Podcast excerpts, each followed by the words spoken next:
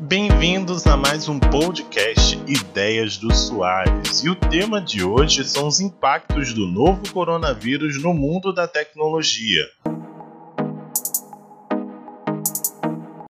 O novo coronavírus chegou e causou uma crise de dimensões inimagináveis. Além da sobrecarga nos hospitais, países inteiros em quarentena e perda de milhares de empregos, o vírus acertou em cheio o mundo da tecnologia.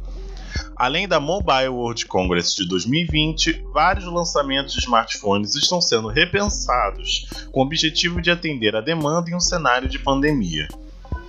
Primeiro de tudo, começamos com a lenta retomada da atividade econômica na China. Lar de empresas como Huawei e Xiaomi, o país viu tudo ficar paralisado desde janeiro, o que prejudicou a fabricação de componentes importantes e também a venda de novos aparelhos.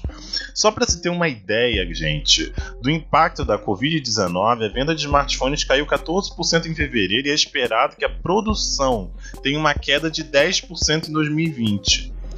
O Huawei P40, smartphone top de linha da chinesa, foi anunciado online, né? Não teve aquela apresentação grandiosa que um lançamento top de linha costuma ter.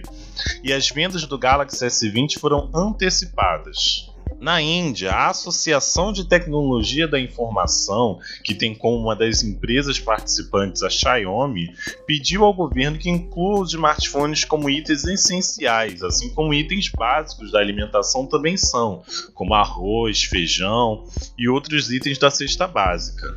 Além dos impactos na linha de produção, o coronavírus também foi motivo do adiamento da compra da HP pela Xerox. Segundo o comunicado da Xerox, a empresa optou por priorizar a saúde de seus funcionários e os gastos com medidas de prevenção. Com mais pessoas em casa, o coronavírus, né, o novo coronavírus, causou impacto no uso da internet, o que obrigou os serviços de streaming como Netflix, Amazon e Globoplay a reduzirem a qualidade de seus conteúdos, evitando uma sobrecarga na rede. O que isso significa? Significa que não é mais possível ver conteúdos em 4K. Apesar de todo esse esforço de várias empresas de tecnologia, foi notado um aumento na taxa de latência em várias regiões dos Estados Unidos, Itália, China e Brasil. Por aqui, inclusive, o aumento no uso da internet foi de 25%, com um uso intensivo de lives no Instagram e a utilização de aplicativos de reuniões online, como o Zoom e o House Party. Vale lembrar, galera, a taxa de latência é a dificuldade que o sinal de rede tem até chegar na residência do cliente. Esse, essa dificuldade né, ela pode ser causada por vários fatores, nesse caso é pela utilização em massa da internet.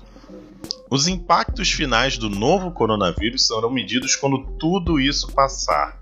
Por isso é importante ficar em casa e respeitar as regras de quarentena que foram colocadas pelo seu estado de origem, pelo seu estado onde você está atualmente. Se cuidem, que em breve tudo isso chegará ao fim. Esse foi o podcast Ideias do Soares e ele está disponível no Spotify, no iTunes e no SoundCloud e em várias outras plataformas de streaming. Além de, é claro, no site www.tecnoexplore.com.br. Até a próxima!